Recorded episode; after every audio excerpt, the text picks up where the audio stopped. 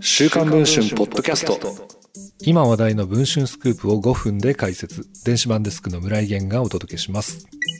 自民党の選挙対策委員長に就任した小渕優子氏が、父小渕恵三元首相の死後、恵三氏の資金管理団体から複数の政治団体を迂回させる形で約1億5000万円の政治資金を受け取っていることが週刊文春の取材で分かりました。政治団体間の資金移動は非課税であり、世襲政治家の特権との批判も根強くあります。小渕氏の説明責任を求める声が高まりそうです。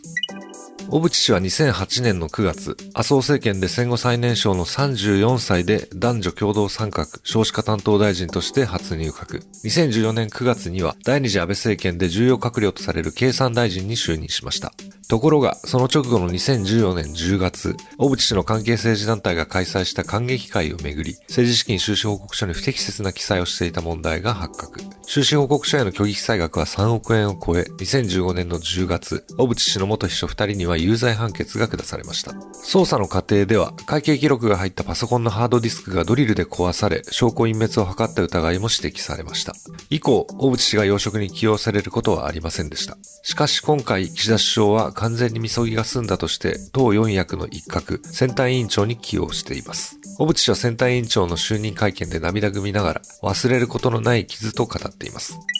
そうした中、週刊文春9月14日発売号では、小渕氏が政治資金規正法違反事件が発覚した翌2015年以降も、政治資金を自身のファミリー企業に約1400万円、さらに有罪判決を受けた元秘書が取締役の会社に約1200万円還流させていた問題を報道。小渕氏は法に反することはないなどと主張をしていました。しかし今回、新たに発覚したのは、父慶三氏の資金管理団体から複数の政治団体を迂回する形で巨額の政治資金を受け取っていた問題です。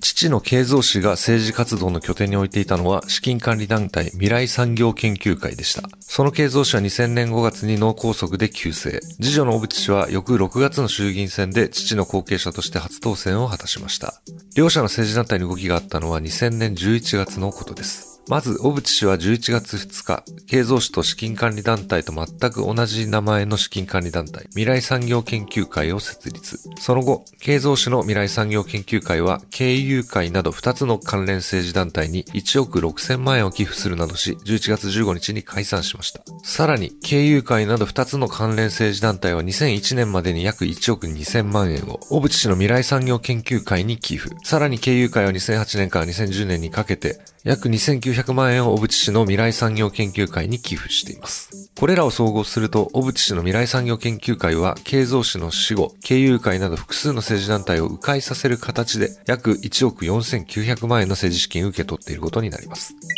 政治資金問題に詳しい日本大学の岩井名誉教授によると、一般人であれば相続には相応の税制がかかる。ところが政治家の場合、政治団体を経由すれば、実質的に非課税で多額の資金を相続できる。相続税や贈与税は一切かかりません。こうした政治資金の移動は、税務署の監視も行き届かない聖域になっていますと指摘をしています。小渕氏の事務所に事実関係を求めたところ、次のように回答を寄せました。政治団体の政治資金は、当該政治団体の政治活動の原資であり、個人の相続財産とは異なりますので、ご指摘は当たらないと考えます。